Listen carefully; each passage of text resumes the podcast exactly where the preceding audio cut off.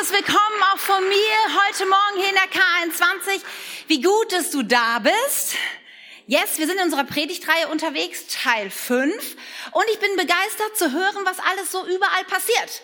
Ja, ich ähm, habe so gehört vorhin, wir hatten eine kleine Runde am Anfang vom Gottesdienst, wo wir mal beten für den Gottesdienst. Da habe ich mal gefragt, hey, was habt ihr erlebt? Und habe ich gehört von, ja, liebe deinen Nächsten ganz praktisch, wie Leute Frühstück ausgegeben haben für äh, Arbeitskollegen, wo Leute Trinkgeld gegeben haben und sich ein bisschen überwunden mussten dazu, aber sie sich herausfordern lassen davon, zu sagen, hey, ich will nicht nur sonntags in die Kirche rennen und irgendwie sagen, ja, es hört sich alles ganz nett an, sondern ich will wirklich einen Unterschied machen in meiner Umwelt ja, in meinem Arbeitsplatz. Und es ist so cool, davon zu hören. Und ich möchte nochmal euch dran erinnern, wir haben so eine Internetseite hier, äh, Internetseite, E-Mail-Adresse, k21 liebt, at k21.church. Und ich möchte euch nochmal Mut machen. Vielleicht denkst du, was sollte ich da hinschreiben? Du sollst genau das da hinschreiben, was wir uns vorhin erzählt haben. Du darfst mal davon berichten, was du Gutes tust. Und ich weiß, wir haben da immer so ein bisschen ein Stolzproblem, denken, naja, ich will ja nicht angeben damit und sagen, dass ich jetzt irgendwie was Tolles gemacht habe. Denk doch mal andersrum. Es inspiriert andere. Ja, wenn wir diese E-Mails bekommen und die ja manchmal im Office uns vorlesen, denken wir, wow, wie cool. Und wir würden doch, wollen gern euch auch das zugänglich machen, mal am Pulsabend oder so davon berichten, was für tolle Dinge so passieren unter der Woche, weil man kriegt es ja oft nicht so mit. Und wenn ich das lese, dann denke ich, yeah, come on, das ist so spannend zu sehen, was ihr so macht. Deswegen überwind dich doch. Ja, wir sagen auch nicht deinen Namen dazu und nichts, aber schreib uns doch, was du Gutes erlebst. Okay? Dann noch kurz schöne Grüße vom Tim. Der war auf der Präsidiumssitzung des BFPs die Woche und predigt jetzt heute in Mainz. Er ist heute Abend wieder am Start und er lässt euch herzlich grüßen. So, es gibt Hoffnung. Hannover 96 hat gewonnen. Ja, ne Marco?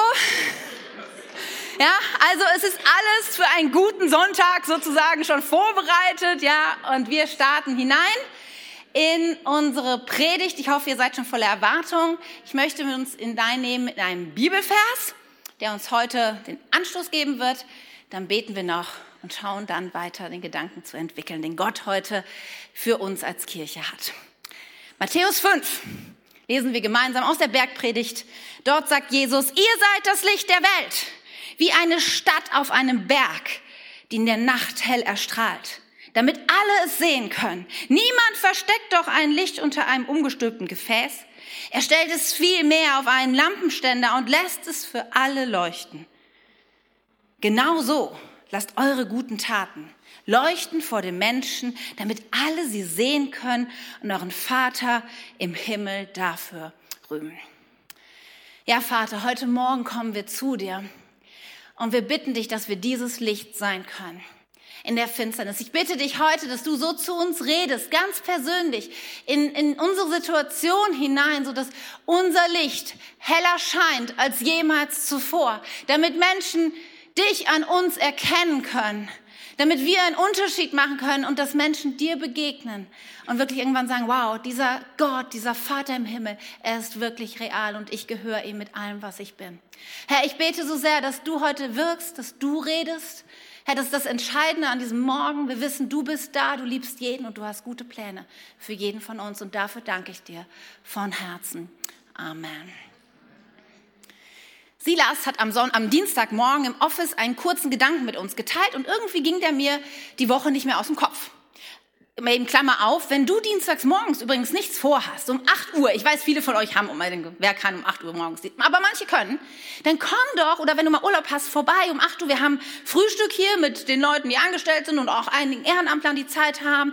Wir haben eine Menge Spaß, wir quatschen ein bisschen, dann teilen wir auch immer den guten Bericht teilen kurzen Gedanken, beten zusammen und gehen dann an die Arbeit. Und wenn du sagst, hey, ich habe noch ein bisschen Zeit, ich helfe ein bisschen mit, gerne. Wenn du sagst, nee, ich muss dann auch los ins Büro, auch gut. Aber mal kurze Info, hey, es wäre super, wenn du kannst gerne immer vorbeikommen. Office einfach auftauchen. Gut, Klammer zu.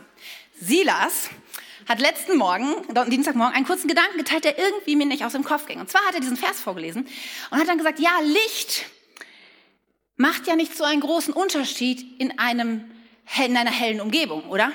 Ich meine, diese Kerzen hier sind nett, aber die Scheinwerfer sind hier drauf gerichtet und man sieht die, aber der Kontrast ist nicht so da. Und manchmal denke ich das so, hey, diese Kirche oder Hauptkirche Gottes Reich ist oft ein heller Ort. weil so viele Menschen zusammenkommen, die Jesus lieben. Und ich spüre das, ich weiß nicht, wie es dir geht, wenn ich hier reinkomme, es sind so viele Menschen, die voller Glauben, voller Hoffnung sind, voller Ermutigung. Ich liebe es auch deswegen, hier zu sein, weil es ein heller Ort ist. Aber wenn wir diesen Text richtig verstehen, ist es zwar gut, an einem hellen Ort zu sein, aber Licht wird doch erst sichtbar in der Finsternis, oder? In der Dunkelheit macht ein Licht einen viel größeren Unterschied. Und vielleicht ist es an deinem Arbeitsplatz gerade nicht so besonders hell. Vielleicht ist die Atmosphäre dort angespannt und du merkst die Art und Weise, wie Menschen miteinander umgehen, da ist eine Menge Dunkelheit. Aber ich möchte dir heute Morgen sagen, Gott hat dich bewusst dort hineingestellt. Es war kein Zufall, weil du kannst dort viel heller leuchten als sonst wo. Und jetzt stellt euch mal vor, guckt euch mal um, hier sitzen doch eine Reihe von Leuten heute Morgen. Und wir alle, wir haben unser Umfeld. Wir alle sitzen nicht sieben Tage die Woche hier in diesem Raum zusammen, sondern du hast deine Familie, deinen Job, deine Vereine, deine Nachbarschaft. Und wenn wir jetzt nun überall, da wo wir sind, unser Licht anzünden, was für ein Unterschied könnte das sein? Mehr und mehr könnten wir Wunsdorf, diese Region und darüber hinaus Menschen und das Leben unserer Kollegen, unserer Mitschüler, unserer Vereinskollegen oder wen auch immer verändern. Ich möchte dich heute ermutigen, sei dein Licht, sei ein Licht in deiner Dunkelheit. Da, wo Gott dich hineingestellt hat, lass es leuchten. Und wir haben ja diese Karten, und schon einige Wochen im Umlauf. Und das ist eine gute Möglichkeit, denn da stehen ja so viele hilfreiche Sachen drauf. Wenn du nicht weißt, wie kann ich das denn machen? Da gibt es diese Dinge, wo man ganz bewusst jemandem vielleicht was schenken kann, ein anonymes kleines Geschenk. Habe ich heute auch schon von gehört. Ja, du kannst jemandem eine Fritze oder einen Kaffee spendieren. Ja, gute Idee. Ich habe gehört, da gab es schon so viele gute Gespräche durch diese Sache. Du kannst ermutigen. Ich habe von einer Mutter gehört, Tims Predigt, war Hipo. Wisst ihr noch? War hilfreich, positiv. Und sie hat ihre Kids einbestellt, hat gesagt, hört mal Leute, ihr habt die Predigt gehört. Und ich frage mich wirklich, könnt mir mal Feedback geben. Rede ich so? Reden wir so miteinander? Und ich dachte, wie cool ist das denn? Ja, Leute nehmen das und gehen in ihre Familien, in ihre Arbeitsplätze und verändern das. Nun, dann liest du vielleicht hier noch etwas und vielleicht bist du ein bisschen drüber gestolpert. Hier steht nämlich, lade jemanden freundlich zum Gottesdienst ein.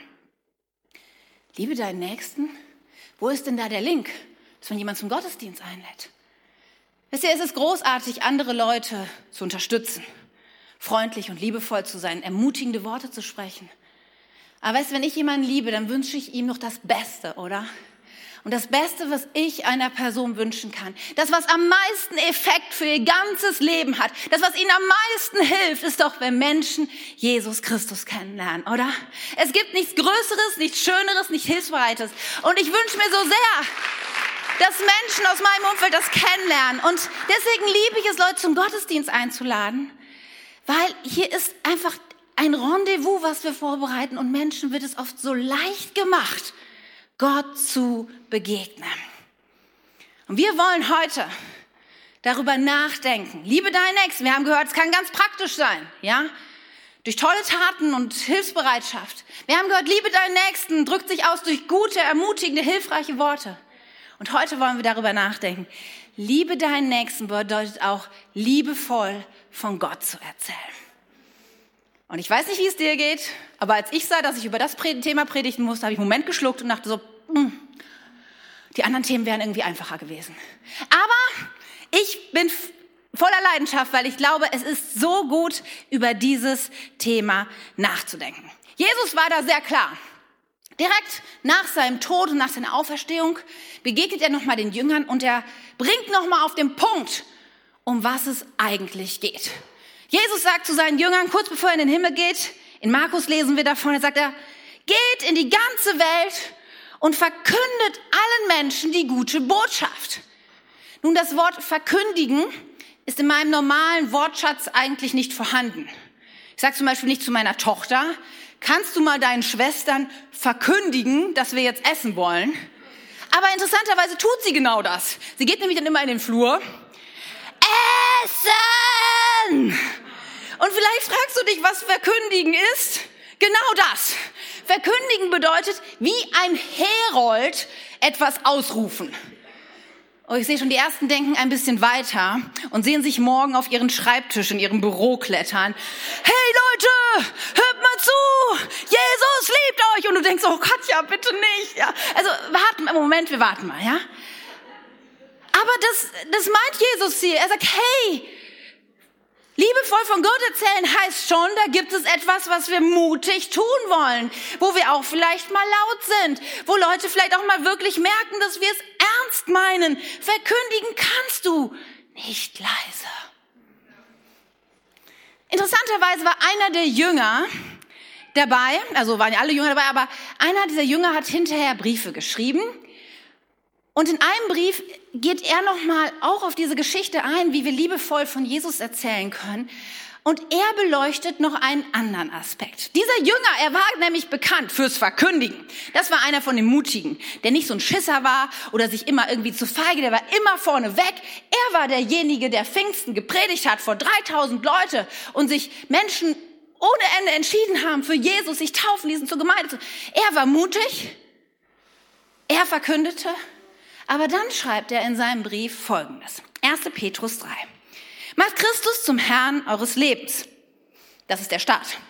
Und wenn man euch nach eurer Hoffnung fragt, dann seid immer bereit, darüber Auskunft zu geben, aber freundlich und mit Achtung für die anderen.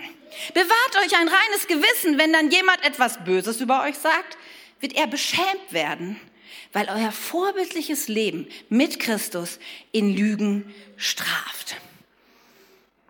Er bringt hier noch eine andere Nuance rein. Habt ihr es mitbekommen? Er sagt nicht, geh mutig und laut voran. Er sagt, begegnet Menschen freundlich und mit Achtung für den anderen. Und ich finde es in der Bibel so interessant. Die Bibel betont manchmal Dinge, aber du musst sie immer im Zusammenhang lesen, weil manches Mal an anderen Stellen kommt dann noch ein anderer Beigeschmack drin und zusammen kriegen wir mehr und mehr ein Bild davon, wie das überhaupt gehen kann, liebevoll von Gott zu erzählen. Liebe deinen Nächsten bedeutet auf der einen Seite, auf der einen Seite mutig und leidenschaftlich, aber auf der anderen Seite auch mit Respekt und Freundlichkeit anderen von Gott zu erzählen. Nun, ich bin 43 und aufgewachsen in der Kirche. Ich habe schon manches mitbekommen. Und ich dachte, ich skizziere mal so die beiden herausragenden Methoden, und überzeichne sie auch, deswegen sage ich direkt, nicht, dass sich jemand auf die Füße getreten fühlt, was manchmal in Kirche oder in deren Umfeld so passieren kann. Eine Methode, wie wir liebevoll von Gott erzählen, ist die Holzhammer Methode. Ja, manches Mal, und es hat auch ein bisschen was mit Temperament und Persönlichkeit zu tun, sind wir sehr mutig und leidenschaftlich unterwegs. Ja, und dann kann es schon mal sein, dass uns jemand vor die Flinte kommt und wir haben gerade die passende Bibelstelle parat, ja, die wir ihm schon immer mal sagen wollten, ja, und er muss doch auch mal langsam verstehen, dass wenn er nicht Jesus kennt, er in die Hölle kommt. Und dann können wir ihn doch vielleicht auch in der Fußgängerzone diese Frage mal stellen, ob wenn er heute sterben würde, er sicher wäre, dass er in den Himmel kommt oder doch in die Hölle gerät. Und dann hauen wir aus und buff, Stille im Raum. Ich will niemanden auf die Füße treten. Ich glaube, dass es Momente geben kann, wo man sehr klar und deutlich mit Menschen reden muss. Nur manches Mal, und ich will überzeichnen, versteht mich richtig, frage ich mich, wo bleibt denn die Liebe? Wo bleibt denn der Respekt und die Freundlichkeit? Wenn wir, oh, wir haben so, manchmal kommt es so ein bisschen wie Pflicht erfüllt. So, Deborah, jetzt habe ich dir mal gesagt, was du wissen musst. Kannst du selber gucken, was er sagt. Boom, platt wie eine Briefmarke. Und ist so ein bisschen, wenn ihr hier guckt, wenn wir diesen Mut, wie so ein Regler, kennt ihr das an so einem Mischpult da hinten? Die Leute wissen, wovon ich rede. Man kann das hier so hochschieben. Und manchmal denke ich, neigen wir zu dem Mut hochzuschieben. Jetzt habe ich es mal gesagt. Aber Respekt und Freundlichkeit bleibt irgendwo ein bisschen auf der Strecke. Ich will es nur mal sagen, vielleicht fühlst du dich ja angesprochen. Auf der anderen Seite gibt es eine Methode, die würde ich eher so die, die Federmethode nennen. Es ist das, dass du Menschen so leicht und sanft mit dem Evangelium berührst, dass sie es quasi kaum merken. Das sind die Menschen, die schon seit zehn Jahren mit der gleichen Kollegin im Büro sitzen.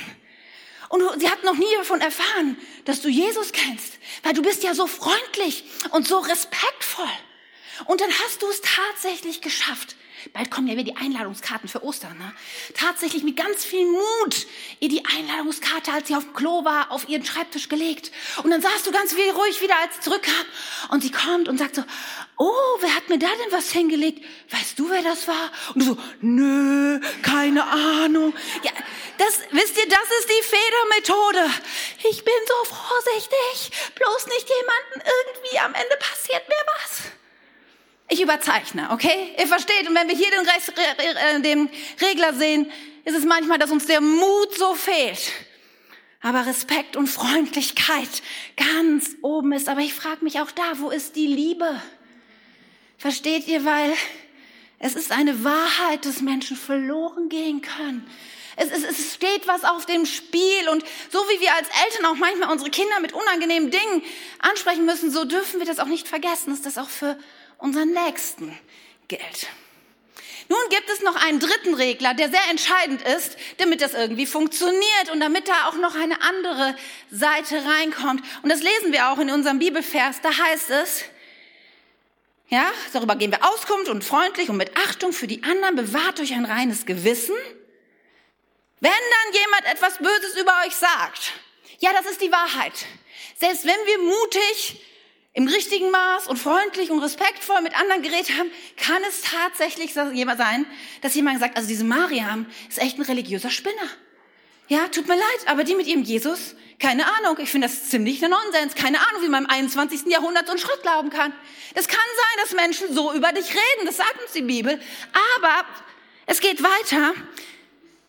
Derjenige wird beschämt werden, weil euer vorbildliches Leben mit Christus in Lügen straft. Wisst ihr, diese Sache macht nur Sinn, wenn wir noch einen dritten Regler dazufügen, nämlich unser vorbildliches Leben. Versteht ihr, es kann nämlich jemand sein, dass jemand Mariam für einen absoluten Spinner hält, aber dann sieht sie, dass sie nicht nur einmal nett ist, sondern konstant, dass sie freundlich ist, dass sie hilfsbereit ist, dass sie irgendwie einen guten Charakter hat und irgendwann kommen die, denken die Menschen, ja gut, sie ist vielleicht ein bisschen strange, aber das, was sie lebt, ist wirklich stark. Und Leute kommen ins Nachdenken. Das Problem ist leider, ihr Lieben, und ich spreche einfach mal von der Gesamtheit der Christenheit, dass wir es oft vermasselt haben. Dass wir oftmals mit unseren Worten eine andere Botschaft hatten als mit unserem Leben. Jesus hat das gehasst. Ja, ich glaube, das ist das richtige Wort. Wenn er mit den Pharisäern sprach, dann ging es genau darum, dass sie immer so toll taten, dass sie gut daherreden konnten, aber dass wirklich ihr Leben eine andere Sprache sprach. Dass sie verurteilten, dass sie sich über alle anderen gestellt haben. Und er sagt zu ihnen, ihr Heuchler, ihr Schlangenbrut, ihr seid wie weiß getünchte Gräber, außen schön, aber innen ist Verderben und Tod. Und manchmal denke ich, oh Jesus, lass uns das ernst nehmen, auch für unser Leben. Und Darf ich dich das fragen? Wo würde dein vorbildliches Leben Regler heute sein?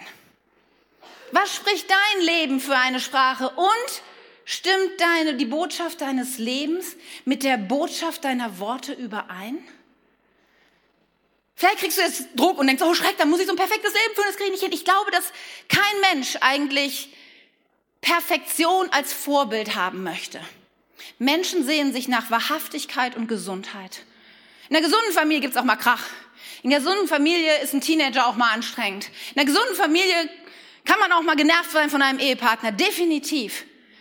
Aber Wahrhaftigkeit und Gesundheit heißt, dass es nicht dabei stehen bleibt und dass es weitergeht und Menschen spüren so etwas. Wie steht's bei dir heute Morgen? Merkst du vielleicht wieder, ja, wie Gott, wie der Heilige Geist auf deine Schulter und sagt, du solltest mal mutiger sein. Oder es wäre auch mal gut, ein bisschen respektvoller mit Menschen umzugehen. Oder vielleicht merkst du, ja, ich, ich rede manchmal daher, aber wenn ich ganz ehrlich bin, ich müsste mein Leben doch nochmal überdenken. Kompliziert, oder? Liebevoll von Gott zu erzählen. Vielleicht denkst du, okay, Katja, das ist schon viel, aber ich frage mich manchmal, wie kann ich das überhaupt praktisch machen? Liebevoll von Gott zu erzählen. Nun, unser Vers hilft uns da ein bisschen. Da heißt es, dass wir immer darüber immer bereit sein sollten, Auskunft zu geben. Nun, wenn ich das Wort Auskunft höre, dann denke ich an meine Kindheit, an eine Telefonnummer, die ich gewählt habe und dann gefragt habe, ob derjenige die, Telef die Telefonnummer von meiner Freundin hatte. Kennt ihr das noch? Gibt es das überhaupt noch heutzutage Auskunft? Google, ja. Ach. Also für alle, die unter 30 sind, das war so ein, ein Dienst, weiß nicht, Telekom oder irgendwas, konnte man anrufen, die hat einem dann geholfen. Diese Auskunft wusste etwas, was ich nicht wusste. Und mir geht es so, wenn ich dieses Wort lese, dann denke ich, okay, wenn ich mit anderen Menschen über Jesus rede, dann muss ich anscheinend eine Menge wissen. Und sofort kommen uns doch auch irgendwelche Gedanken. Ich weiß nicht, wie es dir geht, aber ich habe schon eine Menge solcher Gespräche gehabt. Auf irgendeiner Party, man kommt so ins Gespräch, ja, und dann irgendwie Gemeinde, Kirche, Jesus und so fort. Erste Sache. Also ich frage mich ja sowieso, wie kann Gott all das Leid zulassen? Sagt mein Gegenüber. Dann kommt die nächste Next Level ist und mit der Schöpfung und in der Evolution. Also kann man, wer kann denn so Mist glauben? Kannst du mir das mal erklären? In drei Sätzen am besten. Wie hat Gott die Welt geschaffen?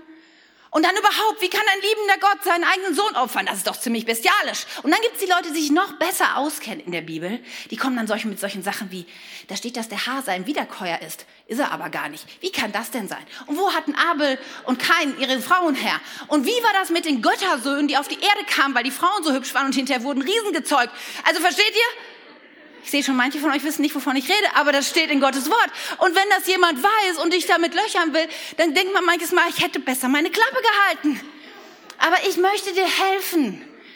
Intellektuelle Diskussionen können einen gewissen Wert haben, weil manche Menschen haben einen Zugang dazu. Und zu all diesen Fragen könnte man durchaus etwas sagen.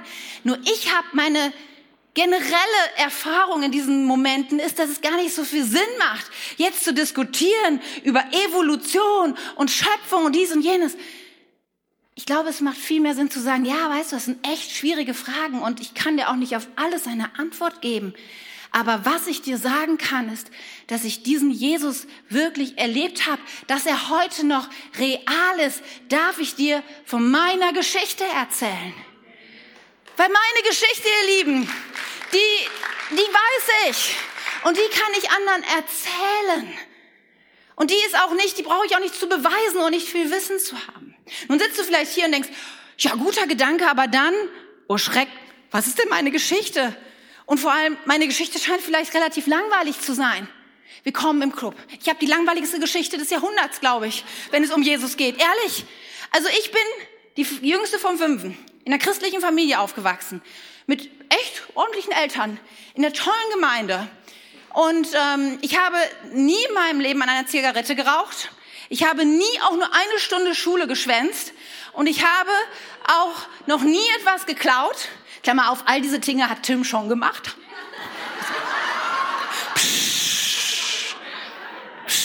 Also Tim brauchte Jesus wirklich, finde ich. Also ich, was ich nur sagen will, ich will mich hier nicht irgendwie toll darstellen, du verstehst hier, es gab in meinem Leben jetzt nicht so die riesenkrasse Schuld. Ja, ich war nicht drogenabhängig und dann hat Jesus mir im Traum begegnet oder todkrank. Das war ich alles nicht. Also im, im oberflächlichen Sinn war ich ein ganz wirklich braves Mädchen. Ich habe vielleicht mal gelogen oder war meinen Eltern ungehorsam, aber mehr so in diesem Feld. Meine Mutter hat gesagt, mach jetzt den Meerschweinchenkäfig sauber und ich habe ihn erst eine Stunde später sauber gemacht. Also ihr versteht, es ist jetzt nicht so, ich habe nicht so viel zu bieten. So, und ich, ich meine, ich kannte Jesus von klein auf. Ja, ich wusste, dass er mich liebt, dass er für mich ist. Und am Anfang habe ich gedacht, oh, meine Geschichte, die, lohnt es sich nicht zu erzählen. Dann habe ich angefangen, darüber nachzudenken. Was kann meine Geschichte den anderen zeigen? Und ein bisschen mehr reinzuzoomen und dann fiel mir auf. Als ich elf war, hatte ich eine schlimme Knieverletzung. Und mit einem Schlag durfte ich keinen Sport mehr machen. Basketball war aber mein Leben. Meine ganze Familie spielt Basketball. Und ich habe in zwei Mannschaften gespielt, täglich trainiert. Und das, ich war richtig gut. Und mit einmal, bam, ich konnte nicht mehr, wahnsinnige Schmerzen. Es war aus. Für Jahre konnte ich keinen Sport machen. Und das war, ich weiß, es ist vielleicht für einen Erwachsenen, denkt man, na ja, komm, ist nicht so schlimm. Aber für mich war das schlimm. Mit elf. Und es war irgendwie eine Phase, wo ich sehr pessimistisch und irgendwie, weiß ich auch nicht, ängstlich war ach, dieser Gott, ja, den gibt's irgendwie. Es war jetzt nicht extrem, aber irgendwie war es keine gute Phase in meinem Leben. Und mit 13 haben meine Eltern eine schlaue Entscheidung getroffen. Sie haben mich mit meinem Bruder, der der Leiter der Jugend bei uns war, mitgeschickt auf eine Jugendfreizeit. Klammer auf, falls du Kinder hast, die auf die Jugendfreizeit mitfahren können. Tu alles, damit sie mitfahren. Das beste Investment ever. So, drei Wochen Kreta. Coole Geschichte. Und ähm, ich bin mal mehr oder weniger mitgefahren. Gut, weil meine Eltern dachten, drei Wochen Kreta ist ganz nett. Aber irgendwie war ich, ich war, innerlich weit weg von Gott, obwohl ich immer auch zur Kirche ging. Aber es hatte für mich keine Relevanz. Die letzten Jahre waren halt, wie gesagt, es waren keine gute Jahre. Es waren Jahre, ich hatte angefangen zu reiten, das war cool, weil ich schon immer das machen wollte. Und das war ein Sport, der ging mit meiner Knieverletzung einigermaßen. Aber irgendwie weiß ich auch nicht.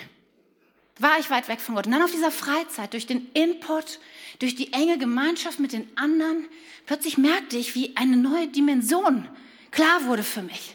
Plötzlich merkte ich, dass dieser Gott einen Plan hatte mit meinem Leben und ich schaute so zurück und sah die Situation mit meinem Knie, sah, dass ich so, so ohne Klarheit durch mein Leben lief, dass da so viel Ängste in mir waren.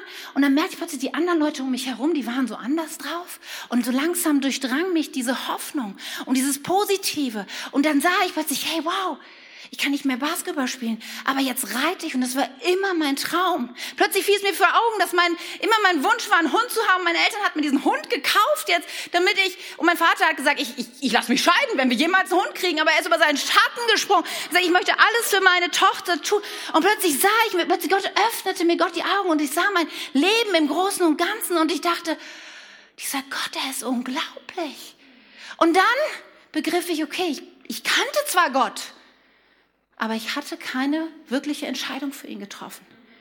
Und ich begriff, dass obwohl ich als Baby immer in der Kirche, immer mein ganzes Leben, begriff ich, okay, ich musste eine Entscheidung treffen. Ich muss zu Gott gehen. Und meine Geschichte lehrt uns, jeder muss eine Entscheidung treffen. Egal wie nah oder weit du von Jesus aufgewachsen bist. Und ich wusste auch plötzlich eins, ich musste um Vergebung bitten. Wisst ihr, mein Sündenregister war nicht groß, aber die Hauptschuld in meinem Leben war, dass Gott nicht der Herr in meinem Leben war. Und das wird plötzlich klar und dann habe ich gebetet und ich kann dir weder den Tag sagen noch irgendwas. Ich weiß aber, das ist in diesem Freizeit, wo ich sage, Gott, ich möchte dir ganz gehören und vergib mir meine Schuld. Und plötzlich merkte ich, in mir veränderte sich etwas. Und dann kam ein Moment, der sehr entscheidend war und der mir plötzlich aufzeigte, dass Gott etwas verändert hatte in mir. Wir saßen alle um den Pool wie wir den meisten Tag so verbrachten. Und dann kam eine junge Frau und hatte einen Brief in der Hand. Und ihr Freund konnte nicht mitfahren, weil er hatte einen Ferienjob. Und damals gab es weder Instagram, WhatsApp oder irgendwas. Das heißt, Briefe war die Kommunikation der Wahl. Und die brauchten natürlich von Deutschland nach Kreta auch so ein bisschen Zeit. Und sie so, hey, mir hat mein Freund geschrieben, also cool. Und dann setzt sie sich so auf eine Liege, macht den Brief auf, liest. Und dann sagt sie jemand, wow, wisst ihr, was hier steht? Mein Freund, der arbeitet in der und der Firma. Und da ist ein Student, der macht da gerade Praktikum und der ist mit seiner rechten Hand unter eine Presse gekommen und die Hand ist total zerfetzt, die Finger flogen rum und er ist mit dem Hubschrauber ins Krankenhaus und das ist absoluter Albtraum. Er hätte noch nie so was Schreckliches gesehen. Und in dem Moment guckte ich meinen, meinen ältesten Bruder an und wir wussten, dass einer unserer Brüder, ein Student in dieser, in dieser Firma, gerade sein Praktikum machte. Und plötzlich merkte ich so, wie mein Herz sich zusammenzog. Ich dachte, oh nein, was ist mein Bruder ist es? Ich sah so, wie mein Bruder, mein Großer, dann ins Apartment ging, um meine Eltern anzurufen. Und tatsächlich, es war mein Bruder. Es war seine Hand, zerfetzt, Finger ab. Unglaublich viele OPs, Hauttransplantationen, die nicht erfolgreich waren. Als wir anriefen, erfuhren wir, dass sie gerade seine Hand an seinem Bauch festgenäht hatten und er jetzt die nächsten Wochen so verbringen musste, um sie hoffen, dass die Haut sich wieder bildet und es irgendwie wirklich wäre, vielleicht noch ein paar Finger zu retten. Aber das Verrückte war, in dieser Situation, ich war so überwältigt auf der einen Seite, aber plötzlich merkte ich, ich kriegte keine Panik. Ich, ich kriegte keine Angst. Ich sah plötzlich nicht das Negative, was alles passiert, sondern da war Hoffnung. Plötzlich wusste ich, wisst ihr was? Das scheint momentan wirklich ein krasser Fall zu sein. Aber ich weiß, Gott ist doch da. Ja, meine Erfahrung war das mit meinem Knie, das war auch noch nicht besser, aber er hatte mein Leben geführt. Und ich wusste, irgendwie wird er auch das Leben meines Bruders führen. Und wisst ihr, ich habe so gemerkt, auch wenn mein Leben so so glatt und easy irgendwie erschien, dass Gott wirklich mein Leben verändert hatte. Weil jetzt war da plötzlich Perspektive, jetzt war da plötzlich Hoffnung, jetzt war da plötzlich ein Frieden, den ich vorher nicht kannte. Und wisst ihr, und in diesem Vers, in 1. Petrus, da heißt es, wenn man euch nach eurer Hoffnung fragt, Wisst ihr, dass es das Größte ist, was wir haben, unsere Hoffnung und dass in der Dunkelheit dieser Welt so viele Menschen sich danach sehnen, Hoffnung zu haben. Und wir haben so ein großes Gut, was wir diesen Menschen bringen können. Und deswegen mache ich dir Mut. Erzähl deine Geschichte. Sei ein Licht in der Dunkelheit, in die Gott dich gestellt hat und bring Hoffnung hinein. Und das Verrückte ist, das hat sich seitdem bei mir nicht geändert. Ich höre so oft krasse Dinge von Menschen. Wir waren jetzt in einer Kleingruppe am Freitag zusammen und einer hat eine wirklich schwere Erkrankung und berichtet davon. Und da würde ich oft menschlich sagen, müsste die Reaktion sein, oh nein. Aber ich merke, der Reflex in mir ist Hoffnung. Der Reflex in mir, komm, wir beten zusammen. Ich weiß, Gott ist alles möglich. Ja, es wird dir zum Guten dienen. Und das ist etwas, glaube ich, eine Botschaft, die die Welt hören muss. Daher bist du bereit. Seid immer bereit, heißt es hier. Dann seid bereit, eure Botschaft, eure Geschichte und eure Hoffnung in die Welt zu bringen. Das sind für mich die bewegendsten Momente in meinem Leben. Wenn ich mit Menschen rede und sie mir ihre Geschichte erzählen, oft Herz zerreißen. Ich kann mich noch an eine, eine Begebenheit vor kurzem erinnern und jemand mir gegenüber saß. Und die Geschichte, es war wirklich, ich habe noch nie in meinem Leben so was Schlimmes gehört. Und dann habe ich die Person erzählt, habe gesagt, ich das in meinem Leben erlebt habe, dass ich Hoffnung gibt. Und dann guckt mich diese Person an und ich saß in ihren Augen einen kleinen Schimmer der Hoffnung. Und dann hat sie mich angeguckt und gesagt, Katja, glaubst du denn wirklich? Und ich habe gespürt, es war wirklich, es war ein wichtiger Moment. Jetzt glaubst du wirklich, dass es für mich noch Hoffnung gibt? Weißt du, diese Momente, die würde ich um nichts missen. Weil dann jemand zu sagen, ja, mit allem, was ich bin und habe und was ich weiß und was ich glaube, sage ich dir heute, es gibt Hoffnung, weil dieser Jesus lebt. Er ist heute noch genauso wirksam wie vor 2000 Jahren. Er kann und er will in deinem Leben durchsprechen. Es gibt Hoffnung. Kannst du deine Geschichte erzählen? Bist du ready? Gleich im Café, morgen an deinem Arbeitsplatz oder wenn du deinen Nachbarn begegnest, ihnen zu erzählen, was Gott in deinem Leben getan hat? Vielleicht bist du hier und sagst, ja, das, das, will, das will ich machen, ich werde mich vorbereiten, aber oft kommt es gar nicht dazu. Wie kann ich denn überhaupt dazu kommen, dass Menschen mich vielleicht mal danach fragen? Ganz kurz noch ein paar Gedanken, wie du Menschen einladen kannst in dein Leben. Ich bin so dankbar zum Beispiel für Social Media. Instagram ist eine großartige Geschichte oder Facebook. Ja, lass Leute in deinem Leben teilhaben, indem du zum Beispiel Dinge über die Kirche postest. Eine meiner Töchter kam nach Hause und sagte so, heute hatte ich ein super Gespräch in der Schule. Ein Klassenkamerad kam zu mir und sagte, sag mal, bist du eigentlich jedes Wochenende auf einem Rockkonzert? Und sie war erst ein bisschen irritiert und dann kling, sie postet immer von der Jugend und vom Gottesdienst Bilder in ihrer Insta-Story. Und wisst ihr, Kirche ist so ein guter Moment, um ins Gespräch zu kommen. Weil für die meisten Menschen ist es total irre, dass ihr hier heute Morgen sitzt. Ja, ihr seid die Minderheit in unserem Land und zu sagen und es zu zeigen, ich bin in der Kirche, ist ein super Gesprächseinstieg, um vielleicht auch mal darüber zu sprechen, warum du da bist und deine Geschichte zu erzählen. Hey, wie wäre das morgen in der, in der Mittagspause oder beim Frühstück? Hey, man redet doch mit seinen Arbeitskollegen oder mit deinen Nachbarn. Und wenn du einfach in einem Satz sagst, auch gestern, was ich gemacht habe, morgens war ich in der Kirche, und danach bin ich zum Mittagessen zu meinen Eltern gefahren oder was auch immer, hab auf dem Sofa abgehangen. Manchmal sind wir so in Gefahr und sagen, okay, jetzt sage ich ihm, dass ich in der Kirche war und habe noch den passenden Bibelvers und frage, ob er seine Schuld bekennen will und was überhaupt so bei ihm los ist. Aber hey, lass es doch einfach mal droppen. Und ich war in der Kirche, war cool und danach habe ich... Und weißt du, irgendwie werden die Leute darauf reagieren. Spätestens beim fünften Mal, wenn sie es gehört haben, sagen, warum gehst du fünfmal nacheinander in die Kirche? Das ist seltsam. Lass Menschen an deinem Leben teilhaben. Lad sie doch mal ein. Hey, bald haben wir ja Ostern. Sei doch mal so mutig und lad sie einfach mal ein. Was hast du denn zu verlieren? Weihnachten, Sisterhood, alles steht an. Die Männer haben ein Event. Come on, Freunde. Lad sie doch mal ein. Und glaub, dass Gott dich mit Absicht hineingestellt hat in Situationen und in ein Umfeld. Manchmal dauert es sehr lange, bis es die Momente gibt. Manchmal Wochen, manchmal Monate manchmal Jahre, wo du vielleicht dafür betest, wo du in einem Umfeld bist und irgendwie nicht siehst, dass sich etwas verändert. Freundin von mir, sie ist Elternratsvorsitzende an einem großen Gymnasium. Und sie hat es bewusst, dieses Amt angenommen, weil sie sagte, irgendwie merke ich, Gott will das von mir. Und sie ist jemand, Respekt und Freundlichkeit ist sehr, sehr wichtig. Aber sie hat auch ein vorbildliches Leben. Und Jahr für Jahr ist sie dort, redet mit Eltern, mit Schülern, mit Lehrern. Einer fragt sich, was mache ich hier eigentlich? Aber sie ist dran und glaubt, das ist ihr Platz, da ist sie Licht in der Dunkelheit. Und dann kam der Moment, wo die Direktorin verabschiedet werden sollte und sie natürlich irgendwas dazu beizutragen sollte. Dann sagt sie, klar, ich halte eine Rede, ich überreiche ein Geschenk und in der Vorbereitungsrunde sagt sie plötzlich, und dann singe ich noch ein Lied. Und also, was? Und sie selber so, was habe ich eigentlich da gesagt? Dann singe ich noch ein Lied. Bin ich bekloppt? Ja. Und als sie mit mir drüber sprach, ja, wie bescheuert muss man sein, dass man sagt, ich singe, ich bin überhaupt keine Sängerin. Also, sie war so ein bisschen panisch. Aber das war der Moment, wo sie mutig war. Ihr kam nämlich in den Sinn, das Lied Oceans von Hillsong zu singen.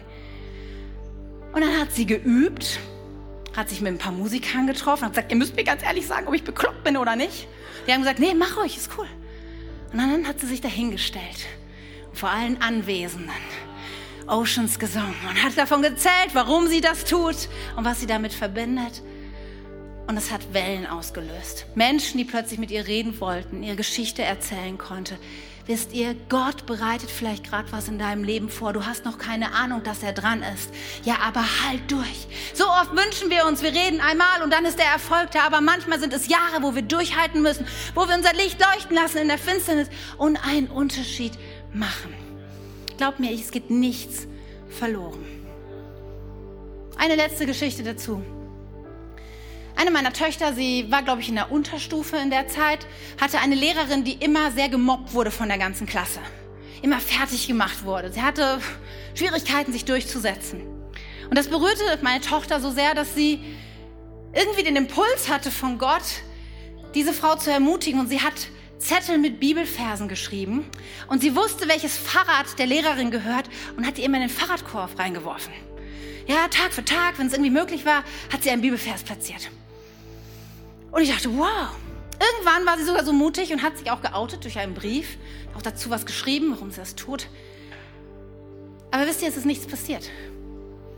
Was passiert ist, ist, dass diese Lehrerin kurz danach sehr, sehr krank geworden ist und letztes Jahr verstorben ist. Vielleicht denkst du, boah, Katja, das ist jetzt nicht gerade die ermutigende Geschichte zum Ende. Doch. Als ich das so hörte, so traurig das war, habe ich aber innerlich eine Freude und einen Frieden gehabt, weil ich wusste, dieser Frau hat jemand gedient. Diese Frau hatte einen Nächsten, der sie geliebt hat, auch wenn es, glaube ich, eine Sechsklässlerin war, die Bibelverse in ihren Kopf. Diese Frau hat davon gehört, dass es einen Jesus gibt, der sie liebt. Und ich weiß nicht, was das in ihr gemacht hat. Ich habe keine Ahnung, ob sie vielleicht in ihrer Krankheit noch mal drüber nachgedacht hat. Aber eins weiß ich, es ist nichts umsonst. Und das möchte ich dir sagen, wo du vielleicht für Jahre schon für deinen Ehepartner, deinen Sohn, deine Arbeitskollegen und deinen Nachbar betest und investierst.